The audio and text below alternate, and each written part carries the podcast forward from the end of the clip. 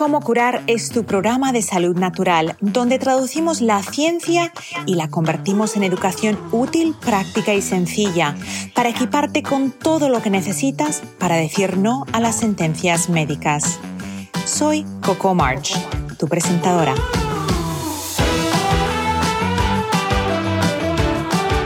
Cómo curar está patrocinado por vitatienda.com, tu tienda online sin intermediarios donde encontrarás suplementos, fórmulas antiedad para la piel y el cabello, limpieza del hogar sin tóxicos y mucho más. Visita vitatienda.com y entra el código como curar para recibir un 10% de descuento en tu primera compra. Hoy en el episodio número 8 de Cómo curar vamos a hablar sobre los utensilios de tu cocina, las ollas, las sartenes y mucho más. Puede ser que tu sobrepeso y tus problemas de falta de vitalidad estén relacionados con lo que utilizas en tu cocina. No te pierdas ni un minuto de este fascinante episodio. Eva, bienvenida. Muchísimas gracias, Coco, por invitarme a tu canal y, Jolín, es para mí un placer estar aquí contigo esta tarde. Bueno, esta tarde, esta mañana. Eh, estás en mi querida España y yo estoy en mi querida Estados Unidos. Oye, dime un poquito, hemos hecho otras entrevistas en el pasado y algo que es muy impactante y que mucha gente desconoce es lo que ocurre no solo con los alimentos, sino con la salud cuando nosotros cocinamos con sartenes de teflón, que son las antiadherentes. ¿Por qué las sartenes antiadherentes son tan populares y son seguras para utilizar? A ver, el tema de las sartenes de, teflón, o bueno, antiadherentes, no le vamos a poner nombre, pero antiadherentes en general, eh, ¿qué, es, ¿qué, es, lo que ocurre? Pues que se han creado para facilitar el, el, cocinado de los alimentos. Entonces, ¿qué pasa? Tú cuando echas un filete o echas unas verduras y ves que bailan en la sartén sin necesidad de añadir apenas grasa, pues es como felicidad, ¿no? No se te pega nada, se hace rapidito, se calienta bien. Entonces, ¿Qué ocurre? Que nos hemos acostumbrado tanto al hacer las cosas rápido, ya y fácil, que nos hemos olvidado de cómo puede afectar ese material en el que estamos cocinando a nuestra salud. ¿Qué ocurre? El tema de los sartenes eh, antiadherentes es muy interesante porque, al igual que todos los materiales, porque no solo voy a hablar de sartenes antiadherentes, o sea, cualquier material en contacto con el alimento va a tener una reacción, o al menos casi todos los que hay en el mercado. En el tema de las sartenes antiadherentes normalmente son polímeros plásticos y claro, lógicamente estos polímeros pues en contacto con el calor, en contacto con las grasas, que seguramente tú sabrás de sobra que las grasas y los tóxicos se llevan fenomenal y luego eso van para nuestro organismo, se acumulan en tejidos grasos, se acumulan en el hígado, los riñones, en fin, y eso conlleva luego a otra serie de patologías. Entonces, ¿qué pasa? Que tan importante es ver la calidad de los alimentos que consumimos como eh, el cocinado, o sea, cómo lo cocinamos, pero sobre todo es súper importante el lugar donde lo cocinamos porque eso va a determinar lo que vaya a pasar después. ¿Que podemos tener problemas a corto, medio, largo plazo? Podemos. ¿Que puede ser que no tengamos ningún problema de salud ni a corto, ni a medio, ni a largo plazo? También puede ocurrir. O sea, hay personas que llevan fumando toda su vida y, o sea, no les pasa nada. Y luego hay personas que se fuman tres cigarros y de repente les sale todo. Entonces, esto es muy relativo. Aquí, la, aquí lo, lo que consiste sobre todo es más en prevenir, en no jugarse todas las cartas a una sola eh, que curar, porque luego a lo mejor resulta que tu problema no tiene ninguna cura.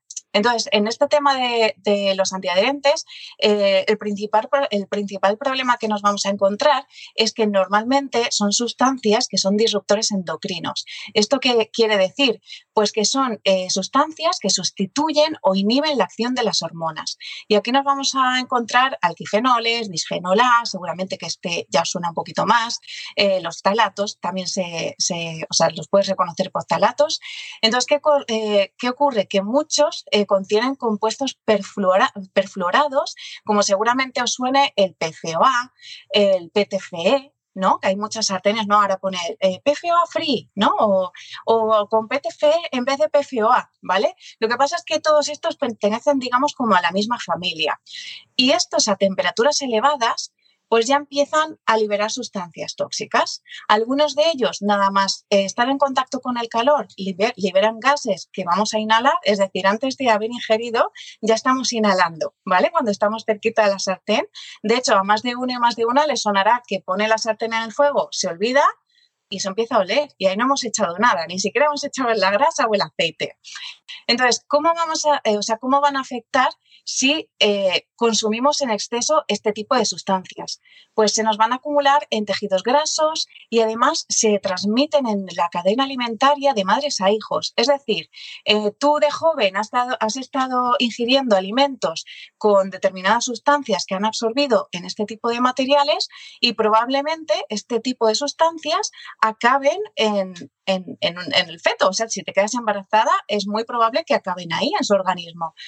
Eh, ¿Qué más? Eh, vamos a, eh, seguramente, pues pueda producir daños al sistema reproductor, sistema endocrino, trastornos en el sistema neuroinmunológico, enfermedades metabólicas, diabetes, obesidad. De hecho, muchos de estos disruptores endocrinos los llaman también obesógenos. ¿Por qué? Porque producen trastornos también de la obesidad. Entonces, es muy interesante que quien pueda buscar esta información pues, en, publicaciones pues, como PubMed, por ejemplo, o yo que sé, hay buscadores de Academy, ¿no? Donde puede haber, pueden encontrar muchísima información acerca de esto y, vamos, se pueden extender hasta el infinito y más allá.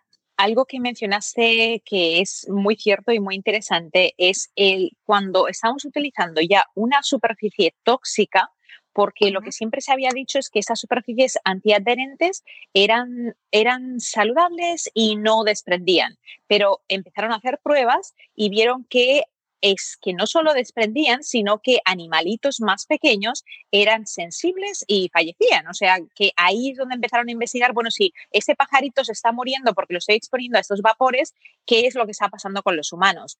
Pero algo que, que expusiste es el contacto luego con grasas malas, porque ahí tenemos un arma de doble filo tenemos las grasas poliinsaturadas, que pueden ser en Estados Unidos. Luego me dices cuáles son las, que hay en España, porque a veces tienen, nombre diferente. Aquí tenemos eh, las grasas como el aceite de soja o de soya, el aceite de girasol, el aceite de maíz, el aceite vegetal que se llama aceite de canola, e incluso otras grasas que se habían considerado por mucho tiempo entre paréntesis o entre comillas más saludables, como el aceite de pepita de uva Ahora se sabe que es un aceite, que es una grasa poliinsaturada y simplemente en el proceso de, fabricación, de extracción de la semilla, para extraer grasa de una semilla, necesita pasar por un proceso químico tan alto que para el momento en el que tú tienes ese aceite, esa grasa ya está oxidada.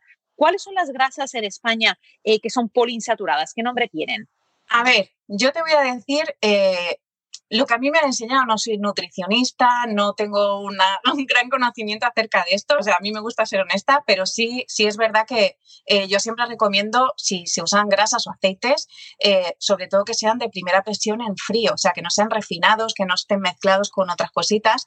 Entonces, eh, los aceites que me has comentado antes, aquí están llegando ya. Eso es el de canola, el de maíz, el de girasol también lo tenemos, pero claro, cuando hablo con, compañeros que son nutricionistas, si me han comentado, por ejemplo, el tema del aceite de girasol, pues dependiendo de cómo lo uses, porque es que cada, cada grasa, digamos, que tiene su punto de humeo. Entonces, el aceite de oliva tiene un punto de humeo, que a esto llamamos cuando lo calientas y eso empieza a humear, que eso es tóxico, ¿vale? No hay que, no hay que cocinar con un aceite quemado, porque es que ya estás, o sea, estás adulterando el aceite, estás fastidiando el alimento y lo que, o sea, todo lo saludable que podía tener ese aceite de oliva, ahora se está convirtiendo en un alimento tóxico. ¿De acuerdo? Entonces, ahí no me puedo meter en el tema de las grasas porque es verdad que no, no, es, mi, no es mi campo. Pero sí, eh, cuando me has comentado de que se hablaba del teflón como algo saludable, eh, yo creo que se refería más no, no tanto al material, sino a la posibilidad de poder cocinar sin aceite o sin grasa. Con una gotita de aceite me, hago todo esto, ¿no? Cuando, por ejemplo, cuando se cocina con acero inoxidable o se cocina con hierro, si necesitas curar, digamos, ese metal para que el alimento se pueda menear un poquito, ¿no? En el, en el material, le puedes dar la vuelta y todo esto. Entonces, ¿qué ocurre? Ese era el concepto saludable de usar el antiadherente. Y ahí pues tenés el teflón, las, las, que, las que te venden como sartén a la piedra, ¿no? Que dices, pero es de piedra, no, esto no pesa. O sea, si esto fuera de piedra, esto no, no podríamos levantarlo con una mano, pero ¿qué pasa? Tiene así como un estampado que parece de, granito, pero no, eso pintado. eso está pintado y, lo que tienen es, pues seguramente un pulverizado de vete a saber qué mineral y encima el antiadherente. ¿Vale? Entonces, eh, el problema que tiene la grasa, sobre todo, ya no es solo la grasa que tú vayas a usar para cocinar, que eso cuando ya lo llevas a ebullición deja de ser saludable, sino que la grasa es un excelente vehículo de sustancias tóxicas. Entonces, ¿por qué, por ejemplo, yo no sé si tú te acuerdas o tus abuelos lo hacían, eh, pero en mi, caso, en mi caso sí se hacía, cuando compraban latas de atún o latas de conserva en aceite de oliva, lo primero que se hacía era quitarle el aceite y tirarlo no sé si lo has visto. Luego he visto en otras casas que el aceite de la lata lo echaban en la ensalada, que era como, no, ¿vale? ¿Qué ocurre? Que las latas normalmente tienen un recubrimiento interior que lleva bisfenol A. No sé si lo habéis visto, que es como, como una pinturita blanca o más clarita, que es como más suave, ¿vale? Eso lleva bisfenol A. ¿Qué ocurre? Que si tú tienes el atún con la grasa y el bisfenol A, y tú te comes ese aceite, ojo, aquí no estoy diciendo que el, atún no haya absorbido bifenola, todo lo que hay dentro de la lata lo ha absorbido, pero el aceite va a llevar muchísima cantidad de sustancias tóxicas que eh, evitaríamos si elimináramos ese aceite o ese caldillo, ¿no? Pasa con las latas, hay latas que no tienen bisfenol A, pero claro, o sea, son de aluminio, entonces ese, ese, alimento pues está en contacto con el aluminio, hay migración, luego lo ingieres. Aquí la cosa es que los alimentos no es que digas, ay, es que estoy en contacto, reacciono y ya está. No, esto tiene un porqué. Los alimentos contienen agua, igual que contenemos nosotros, tenemos agua, ¿vale? Y los alimentos también contienen sales minerales.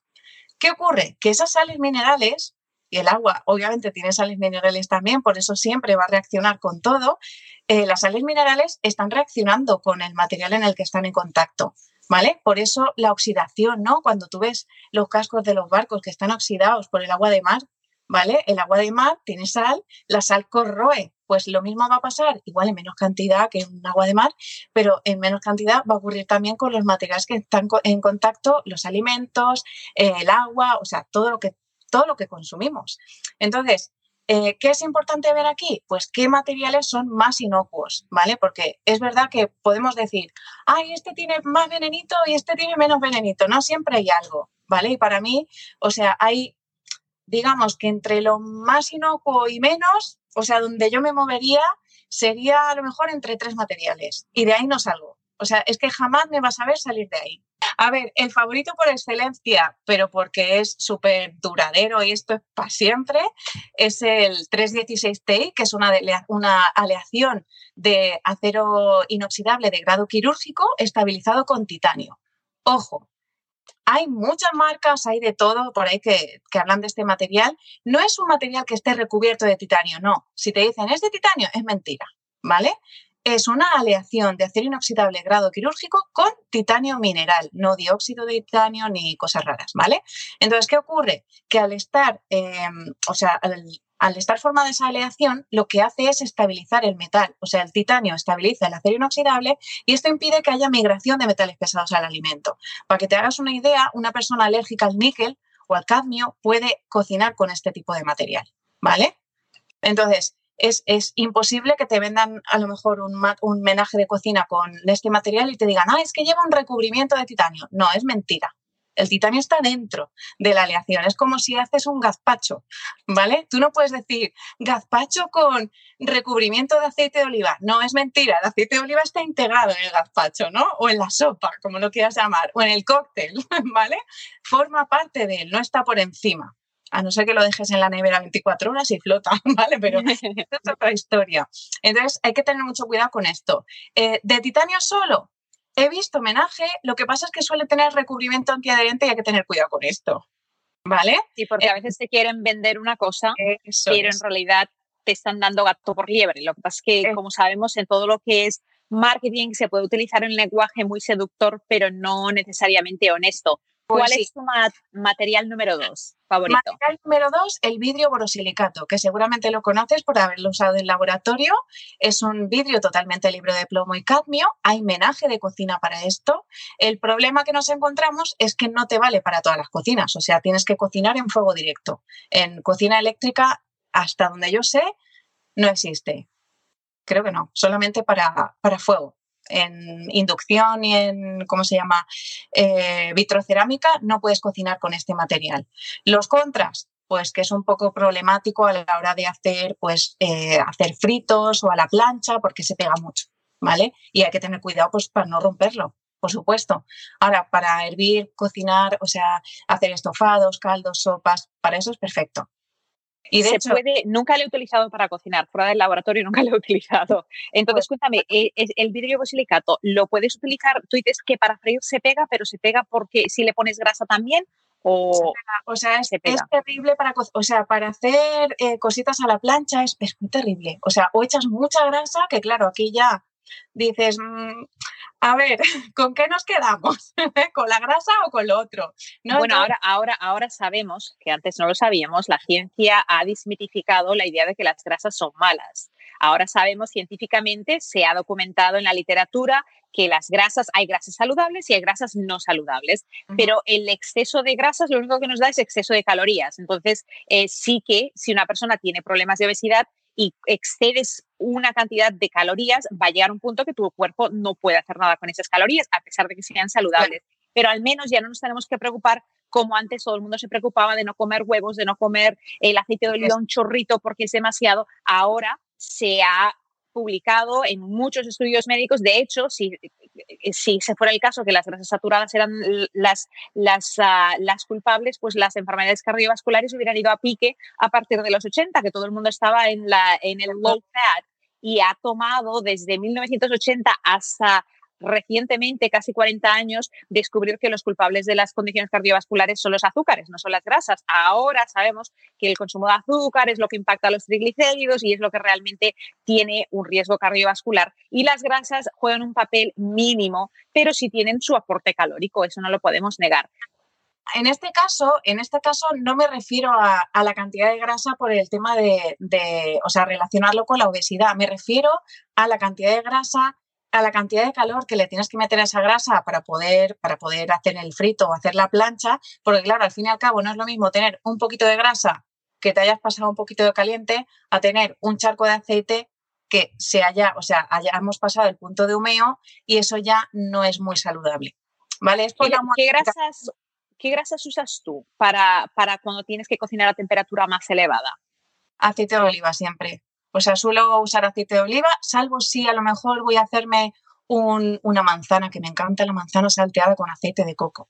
O sea, eso es y canela. Eso es una cosa tremenda y en invierno es que te da un calentito con un poquito de canela, que eso está espectacular. Pero ¿qué pasa? Que es un salteado muy rapidito, entonces no llegas a calentar demasiado el aceite de coco. Yo normalmente es verdad que soy mucho de, soy muy de cuchara, soy de estofado y hay veces que es que ni siquiera le echo, le echo aceites porque es que ya está rico con, tal y como está. Y lo que hago es añadirle la grasa después. O sea, yo me pongo mi platito de lentejas y luego le echo el chorritín de aceite de oliva virgen extra en crudo, que está maravilloso.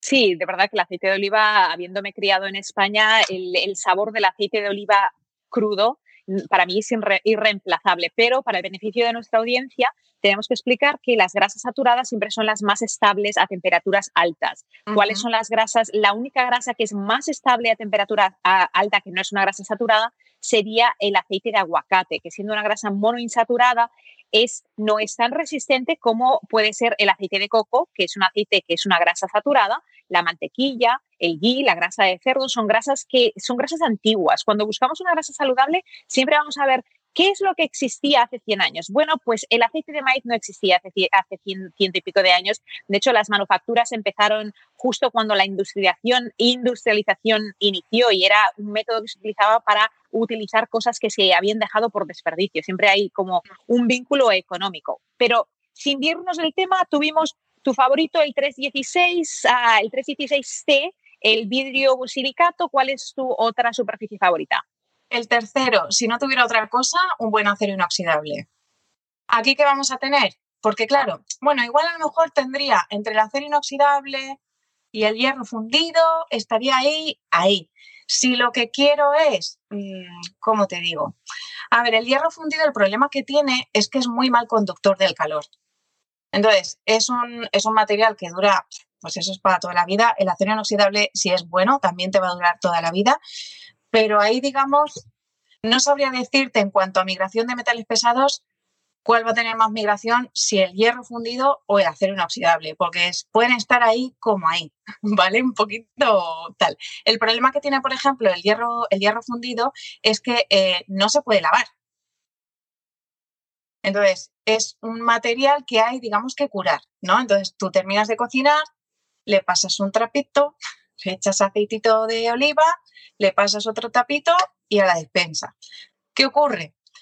que aunque queda muy bonito en las fotos de Instagram, esas sartenes y esas cocots divinas de colorinchis, eh, claro, el problema es que cuando tú ese, hierro fundido lo pones al calor, el poro va a dilatar, se va a abrir y todo lo que se ha encerrado eh, dentro de ese poro cuando ha enfriado, pues va, va a salir, ¿no? Entonces es como quien dice, vale, haces unas sardinas ¿no? Curas la sartén, la guardas en la, en la alacena y luego te vas a hacer al día siguiente unos espárragos a la plancha y saben sardina. Pues ahí puede estar ahí un poquito la cosa regular, ¿no? Entonces, quizá entre ese y el acero inoxidable, elegiré acero inoxidable y aquí es verdad que no, o sea, mm, no escatimaría en, en gastos. ¿Por qué? O sea, al final lo barato sale caro. Y un acero inoxidable, me da igual si es un acero inoxidable, si es, bueno, un vidrio, la verdad es que no, como tampoco hay tanto, no vas a tener mucho donde, mucho donde comparar. Pero en el acero inoxidable sí que hay bastantes calidades. Eh, entonces, a ver, no escatimes, tampoco te vas a arruinar con una sartén de acero inoxidable, pero sí eh, guíate pues, por marcas reconocidas de acero inoxidable que llevan toda la vida eh, y de hecho allí tenéis muy buenas. Sí, aquí hay muchas marcas y yo siempre digo, eh, hay que ser real, no ser ideal. No todo el mundo tiene el presupuesto de, comprar unas sartenes 316T, no todo el mundo lo tiene. Y lo que no quiero es que por no poder comprar esa super sartén, que sería lo ideal, acabemos cocinando en aluminio. Háblame del aluminio. ¿Cuál es el problema con el aluminio?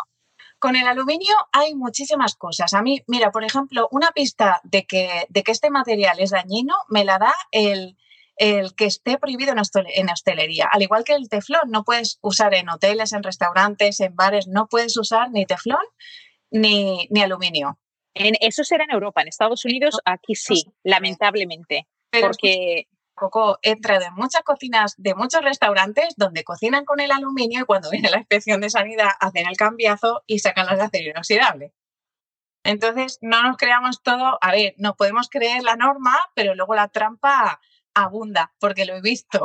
Entonces, ahí es como, uy, yo hay una cosa que, que, hago mucho y es que cuando, claro, a ver, a mí no me, yo, yo no soy una persona hipocondríaca, que es verdad que cuando yo empecé con todo esto, que, jolín, cuando estaba estudiando la carrera en la universidad, pues tuve una temporada que era como, ay mamá, o sea, no puedo salir de casa que tengo mi casa, por favor. Vamos claro, porque tú, tú estudias ambientales. Claro. Y cuando, eh, cuando estudias eso es como que donde voy hay peligro. No, no respires. ¡Ah!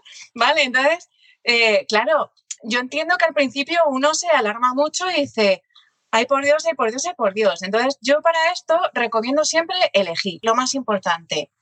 La cocina, eh, la cosmética, el maquillaje, la higiene personal, eh, los productos de limpieza. O sea, ¿con qué estás en contacto permanente? ¿Qué es lo que más abunda? Pues empieza por ahí.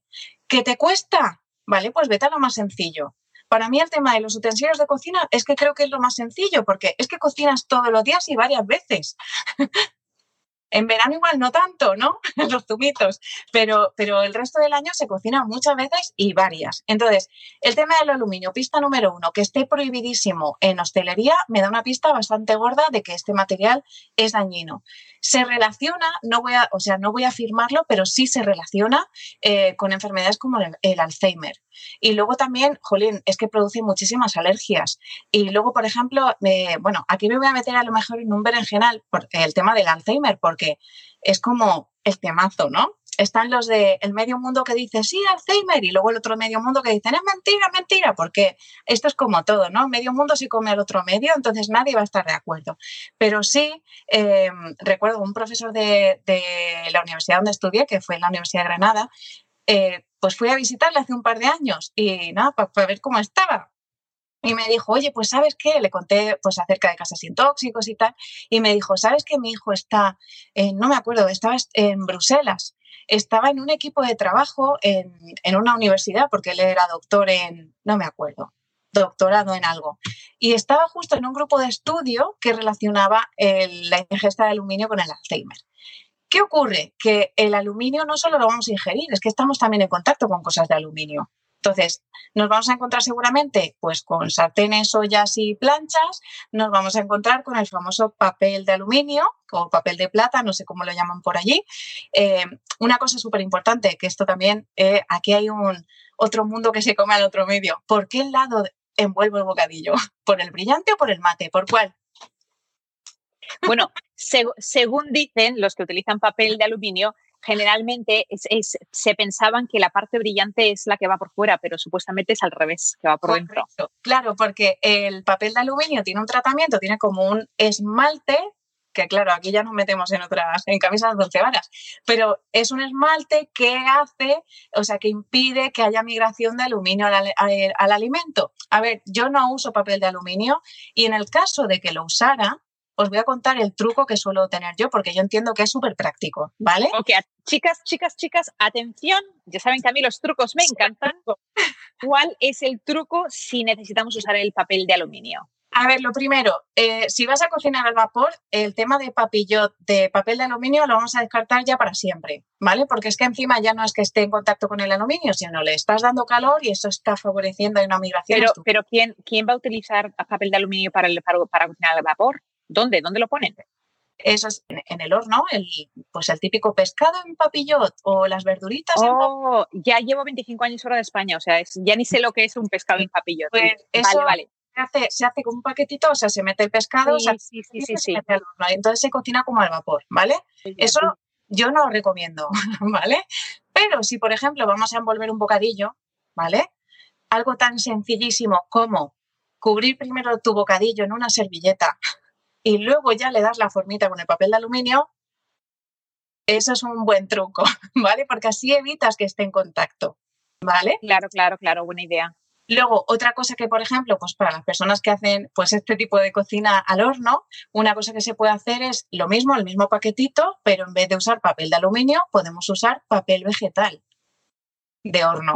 y el papel vegetal es igual de resistente o aquí una idea, siguiendo tu ejemplo que se me acaba de ocurrir, se crea con el papel vegetal en la bolsita y luego se recubre con el papel de aluminio y ya no, hay, no debería haber contacto. claro, si, hemos hecho bien el paquetito no vamos a tener problema, ¿vale? Pero luego también, por ejemplo, tenemos, tenemos eh, hay estuches de silicona y hay, o sea, hay muchísimas cosas que, que funcionan bastante bien. Y luego, si, a ver, creo que si vas a hacer cositas al vapor, creo que mejor que una cestita de bambú vamos, es que es súper saludable también. Y eso lo pones encima de la olla, le pones el agüita abajo y tienes tu pescadito o tus verduras o lo que quieras en la cestita de bambú. Mira, aprovechando que estamos hablando de cocina y no viene al tema, pero te lo tengo que decir porque todavía no he publicado el, el, vídeo, pero yo hice una receta solo de verduras, de vegetales, pero la hice por capas y la cociné al fuego, eh, el fogón más pequeñito que tengo al fuego más lento. Le puse una cucharadita de aceite de oliva, una capa de cebolla, le puse como dos cebollas cortaditas finitas, la primera capa, espárragos, le puse boniato, que los que nos siguen de Estados Unidos sería batata, hay varios nombres, pero es como esa, como esa patata o papa de color anaranjado, ñame, creo que algunos lugares lo llaman, para que sepan, eh, en España es boniato. ¿eh? Aquí también se le llama batata. Ah, también. Donde, em, donde yo me crié en Barcelona, boniato era. yo eh, descubrí esas otras palabras en Estados Unidos. Ah. Eh, ¿Qué más le puse? Le puse los espárragos. Bueno, le puedes poner todas las verduras que tú quieres, pero tú sabes que cuando cocinas eso a fuego lento sin agua, y todos los sabores con nada, un poquito de aceite de oliva, como el fuego es tan lento, se empiezan a desprender y yo me comí, ese, me hice una olla, porque mi marido resulta que está de viaje y yo aprovechando que estoy sola, me hice una, una olla gigante, que a mí me gustan mucho las verduras, Y yo llevo tres días comiendo eso. Y nada, luego le puse un poco de queso por encima. Ah, eso es divino. Pero para los que nunca han cocinado a fuego lento, tú, lo has hecho así, que, que estupendo, ¿verdad? Sí, sí, es que además la yo soy muy fan de la cocina lenta y fíjate que no tengo ollas de estas de cocción lenta, es que se puede hacer perfectamente con una olla en casa.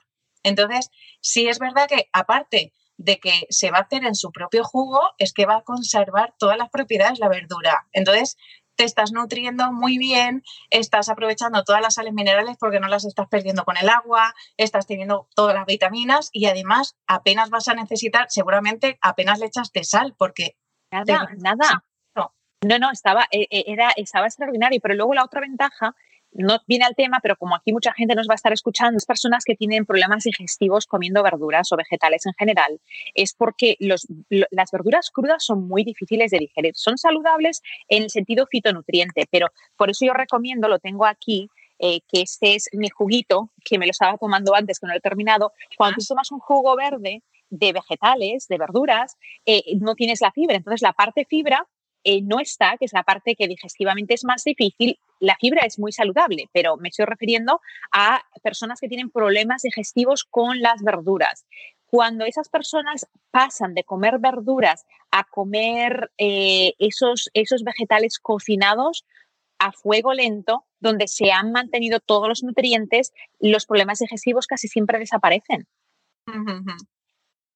Simplemente porque ya están predigeridos. O sea, el alimento está cocinado, pero no se ha perdido la nutrición, pero la fibra ya pasa a ser el alimento de las bacterias que necesitan esa fibra para poder estar saludables. Pero oye, me encantan estos tres metales o, superficies favoritas que tú tienes para cocinar. Ahora quiero hacerte otra pregunta porque algo que me fascina de tu canal Casa de Sin Tóxicos es que tú das recetas sencillas para crear tus propios productos de limpieza.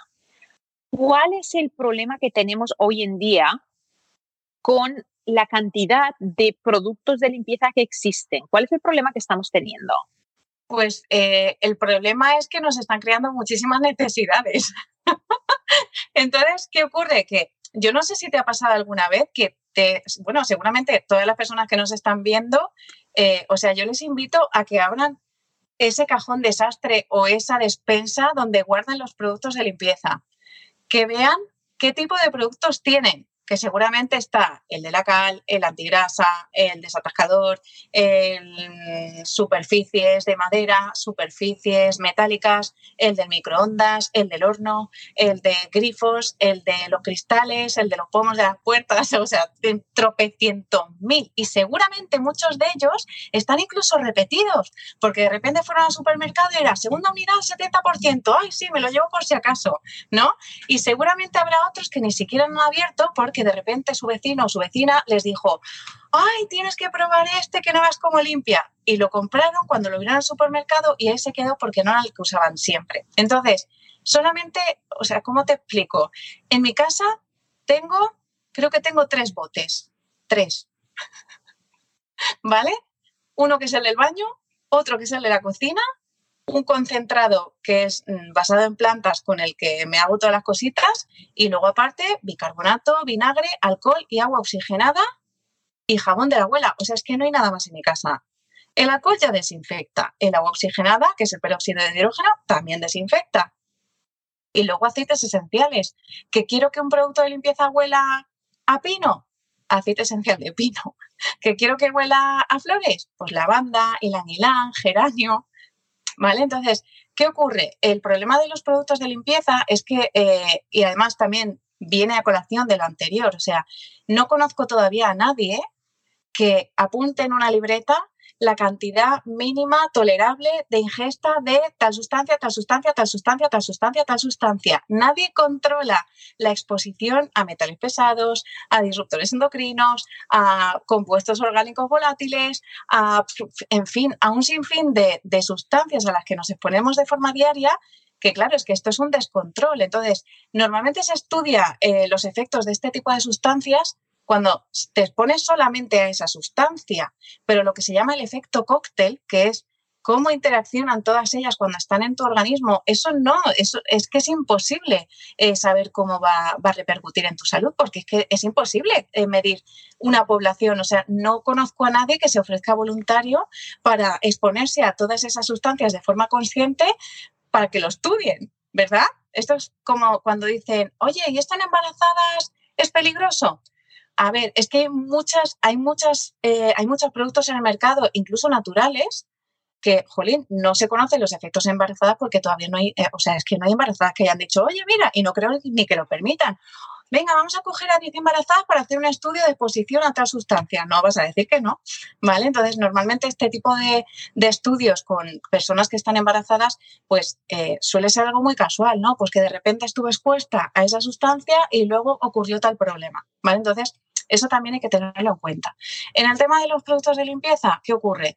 Eh, primero, no sabemos qué estamos comprando, porque lo que vemos es lo de la televisión o lo de la radio, lo que nos han recomendado y lo compramos. No sabemos leer los ingredientes y ojo, yo tampoco sé leer todos los ingredientes, pero tampoco me hace falta, ¿vale? Eh, no sabemos cómo puede repercutir en nuestra salud y luego sobre todo una cosa, yo no conozco a nadie que se ponga gafas de protección, mascarilla y guantes y una ropa especial para limpiar su casa.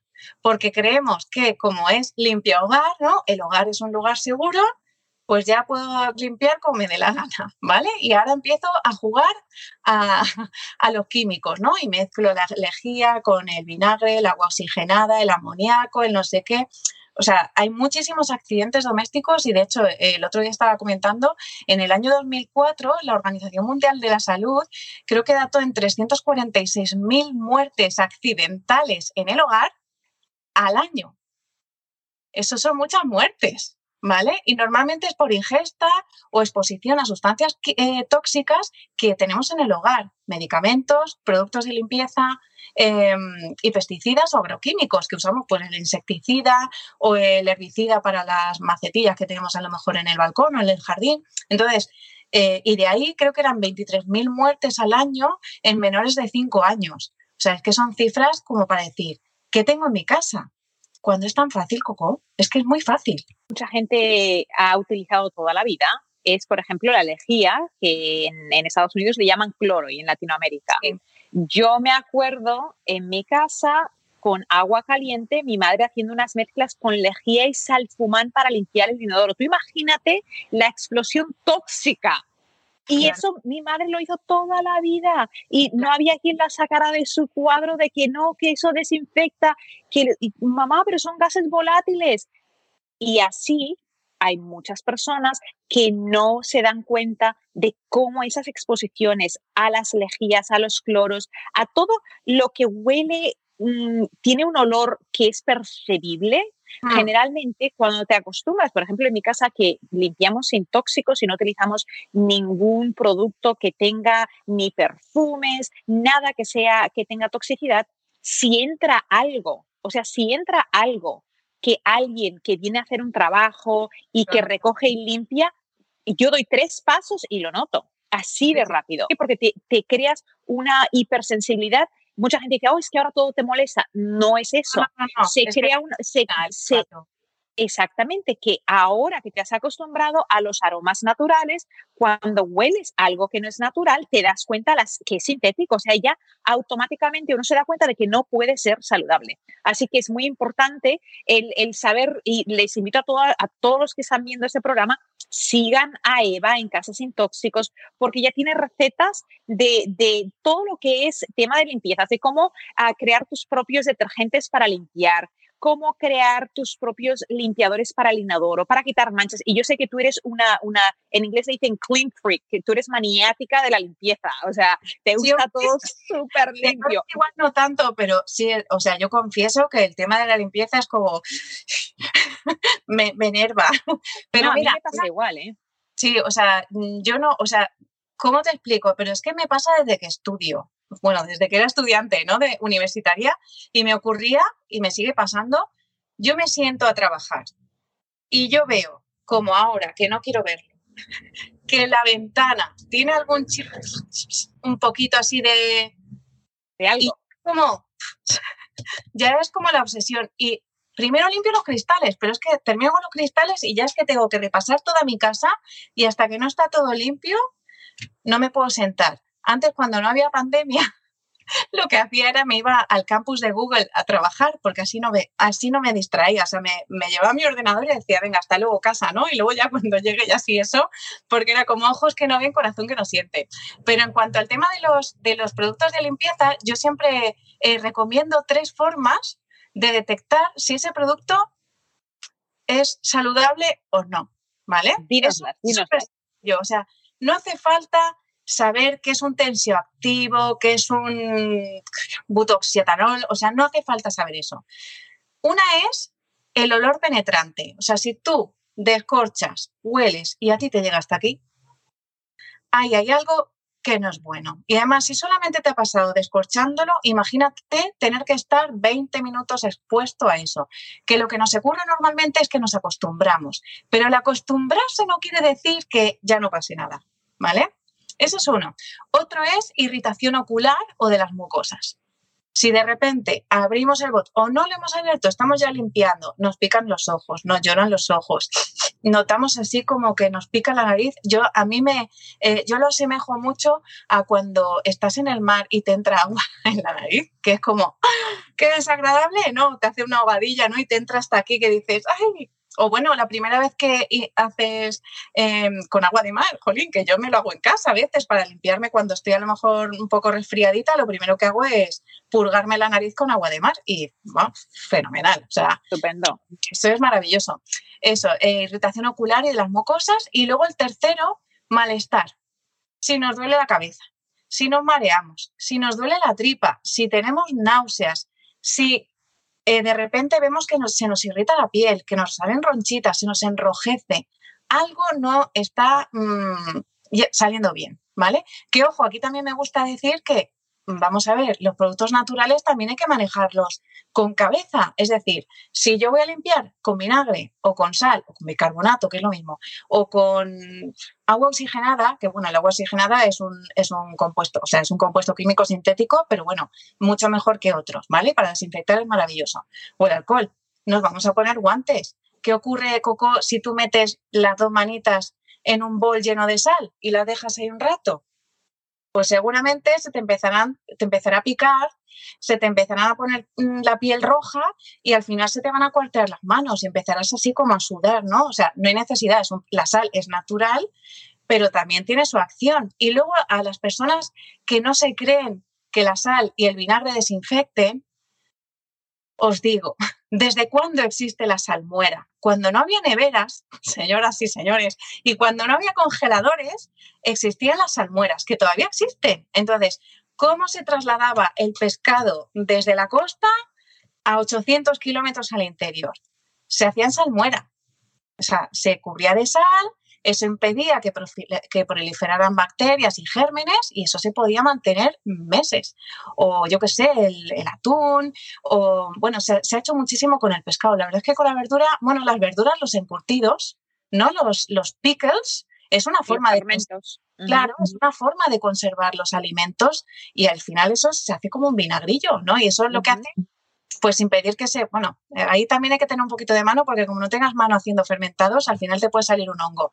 Entonces ahí eso ya es para profesionales. Yo lo he conseguido. Invitado que vamos a tener muy pronto especialista en los fermentos, así que todos los que quieran saber cómo sanar su microbiota, cómo crear su propio fermento, vamos a hablar de eso muy pronto. Así que stay tuned, stay tuned porque es, es, todo el tema de crear fermentos, todo el tema de la microbiota, no sé si en España se está hablando lo mismo que se está ahora. O sea, cuando yo estaba en la universidad, me acuerdo que eh, la naturopatía hablaba sobre el intestino y, ay, estos están locos, es una locura, ¿cómo puede ser el intestino que tiene que ver la barriga con el dolor de la cabeza? Y ahora la ciencia ha documentado la conexión que hay entre esos, esos ecosistemas. Y otra cosa que tenemos que tener en cuenta es que la piel la piel misma es un ecosistema. Cuando la exponemos a esos químicos porque estamos limpiando, ahí estamos desequilibrando el ecosistema de la piel. Y tú, por ejemplo, en tu caso, tú tenías muchas, ah, tienes mucha experiencia con dermatitis por tu hijo, ¿verdad? Que tenía dermatitis atópica.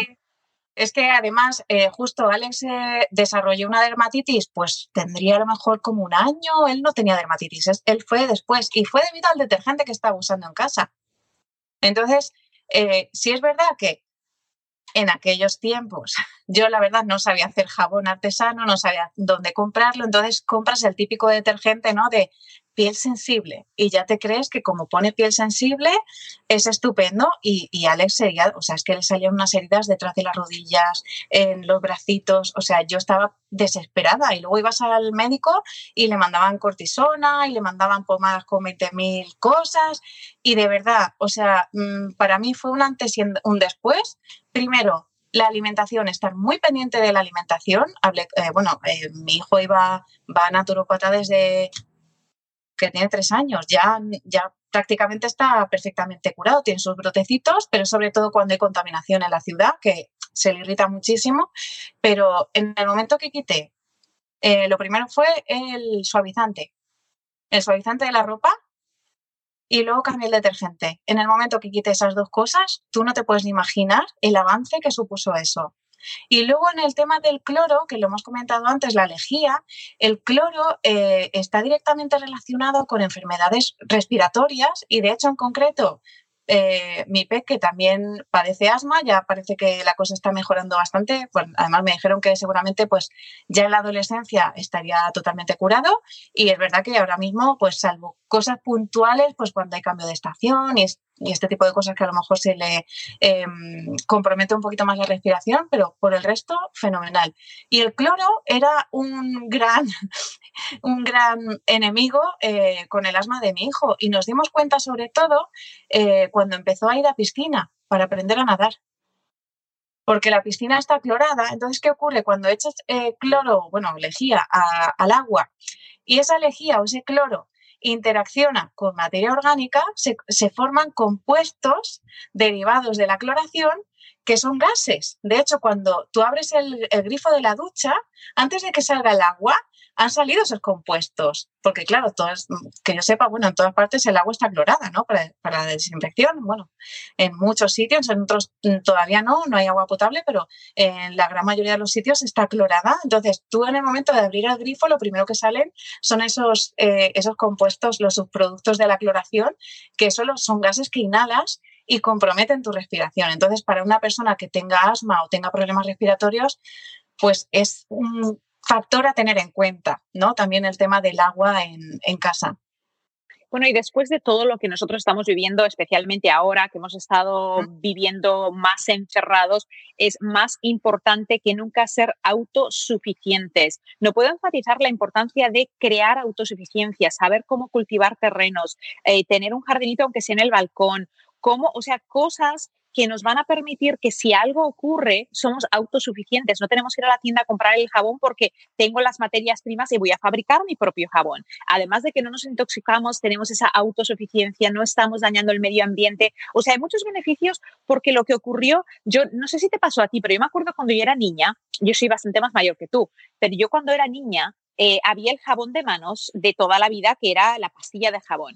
Y aún me acuerdo cuando pasó de la pastilla, que era jabón castillo, que te dejaba el baño, el baño, el, el, el, lavamanos sucio, a que vino el de bote. Y yo pensaba, pero jolines, qué anticuados que están mis padres que no ponen el jabón, el jabón de bote. Y mi padre decía, no, es que el de bote es más caro.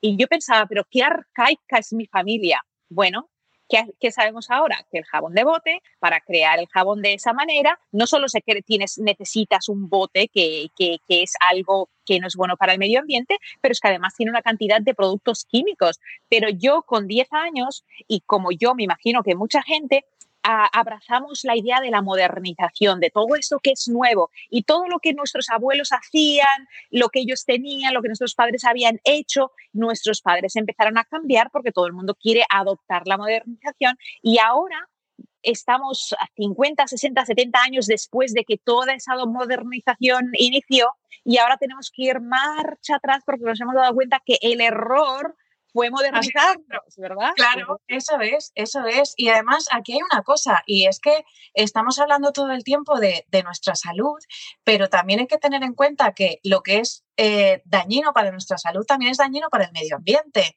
Entonces, si tú estás dañando la salud del planeta, al final el planeta va a dañar tu salud. Entonces, esto hay que tenerlo en cuenta. O sea, esto es como, no sé, quien cree en el karma, ¿no? Que es, si tú estás ensuciando, si tú no, o sea, si tú usas plástico de manera indiscriminada, si tú no miras las etiquetas, tú no controlas lo que estás consumiendo o consumes por consumir, ¿vale? No consumes de una forma consciente, al final, ¿qué va a ocurrir? Luego nos llevamos las manos a la cabeza cuando vamos a una playa paradisíaca y está petadísima de plástico, ¿no? Que es como, ¿pero qué cochina la gente? ¿Pero qué? ¿Y tú qué estás haciendo para que eso no ocurra? Que es verdad que sí, el gobierno, las políticas de medio ambiente, en fin, hay muchas cosas, pero yo creo que la acción pasa por lo que hace uno, porque eh, no es lo mismo que mm, una persona empiece, otra persona empiece, muchas personas empezando, comenzando por muy poquito, al final es un, muchito muy grande.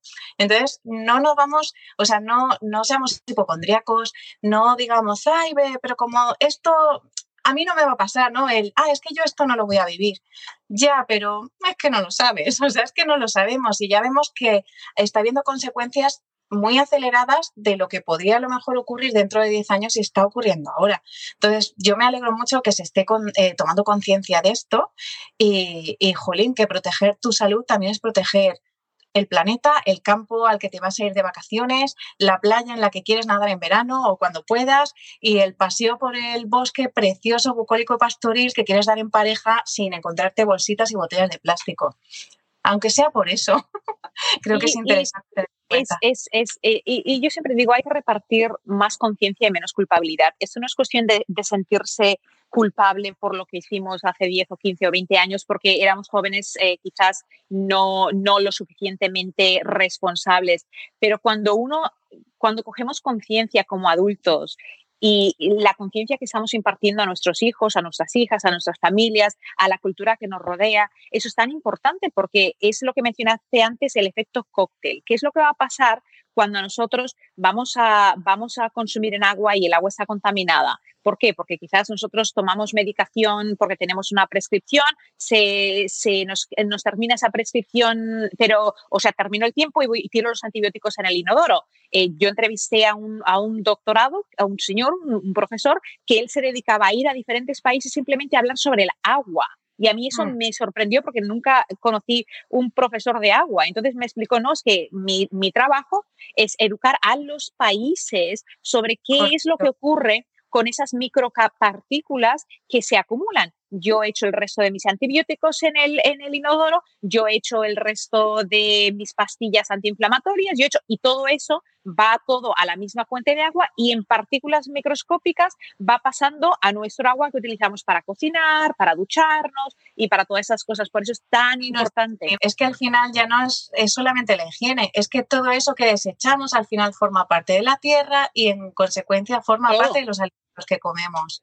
O sea, incluso el, jolín, se encuentran microplásticos en, en, los peces.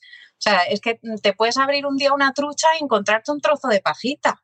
Y es que ese plástico, o sea, ya no es piensan, o sea, se habla mucho también de, pues eso, de la contaminación, del plástico, el zero waste, ¿no? Este movimiento que hay ahora, que, que jolín, que yo agradezco que haya llegado, aunque sea una moda, bendita moda, ¿no? Que, que de repente conciencia sobre el uso del plástico. Pero es que ese plástico, recuerdo que antes hemos estado hablando de disruptores endocrinos. O sea, no es que te encuentres el pedacito de pajita, y digas, ay, la quito y me como el resto. No, es que ese plástico ha interactuado con el organismo de ese animalito o de ese alimento que, que te vas a comer. Entonces, estamos rodeados, ¿vale? Igual, igual que muchísimos detergentes o las pastas de dientes de esta con microesferas de no sé qué para un cepillado más eficiente. Esas microesferas son de plástico y al final van al agua y al final terminan saliendo por tu grifo porque en, los, en los, eh, las estaciones de, tratamiento de agua potable, o sea, se pasan, o sea, los tratamientos son espectaculares y eso está súper medido, súper analizado, súper lo que quieras. Pero es que cuando sale de la estación y va a la tubería, que va a la general, que luego al final acaba en tu casa, tú no sabes por dónde ha pasado todo ese agua. Entonces, seguramente arrastre. Pues si hay una tubería en mal estado, va a arrastrar el material de la tubería en mal estado. Los pegamentos o las, o las siliconas con las que se sellan los codos de las tuberías va a pasar por ahí. Al final sale por tu grifo. O sea, se hacen muchísimos controles en las estaciones de potabilización de agua, pero en el agua de tu grifo, ¿alguien ha ido a tu casa a ver qué tal sale el agua de tu grifo? A, la mía, desde luego, no. Y fíjate que te hablo con tu conocimiento, que eh, yo instalé un sistema de osmosis en casa para, para, filtrar el agua y tener el agua estupendamente para consumo. Y justo lo instalé en julio de 2020. Bueno, pues en agosto, de repente un día estaba subiendo en el ascensor y me encuentro con un cartelito de la comunidad de vecinos, de un vecino que había llevado el agua de su grifo a analizar y de repente resulta que aquí en pleno centro de Madrid el agua de todo mi bloque no es apta para consumo humano.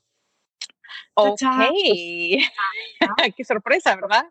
Y un vecino.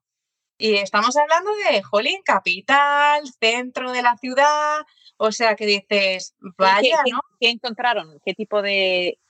Plomo, muchísimo óxido de hierro y, bueno, en fin, mogollón de metales, sobre todo metales. ¿Y, qué hicieron? Pues ahora estamos con obras. De hecho, estaba yo esta mañana diciendo, por favor, que no vengan los fontaneros ahora cuando esté con la entrevista. Porque, bueno, están liando una, lleva tres meses de obra. Y gracias a Dios que yo me había puesto esto en casa, que yo llevo, vamos, pero yo me estaba imaginando, digo, ¿cuánta agua habremos bebido de ese grifo? Eso, eso es así. Eva, ha sido un honor tenerte aquí. Todas las personas que siguen mi canal, les invito a que si tienen interés en estar más saludables y saber cómo preparar sus propios detergentes para limpiar, sus propias uh, jabones, uh, muchas cosas que Eva está creando sin tóxicos. El nombre de sus cuentas es muy fácil, Casas Sin Tóxicos, y también tu web es casasintóxicos.com, ¿verdad? No, pues tiene, no tiene pérdida. No tiene pérdida. de verdad, o sea, me ha encantado este ratito contigo. Vamos, nos ha faltado el, el mojito. Mojito sí, ¿verdad? no, hombre, si se toma un mojito al menos vamos a ponerle alcohol un poquito, no hace falta que sea mucho. Pero hemos aprendido mucho sobre, sobre la importancia de saber qué superficies utilizar. Los que quizás hayan entrado más tarde les invito a que compartan esto en su muro para poder verlo y verlo a conciencia, tomar notas, porque es importante que una vez nosotros tenemos conciencia quizás podamos tomar la decisión de que hoy voy a, voy a hacer esto que yo sé que no debería hacer, pero debido a que esa conciencia limitamos la cantidad de agresiones que le damos a nuestro organismo. Así que, de nuevo, gracias por estar aquí.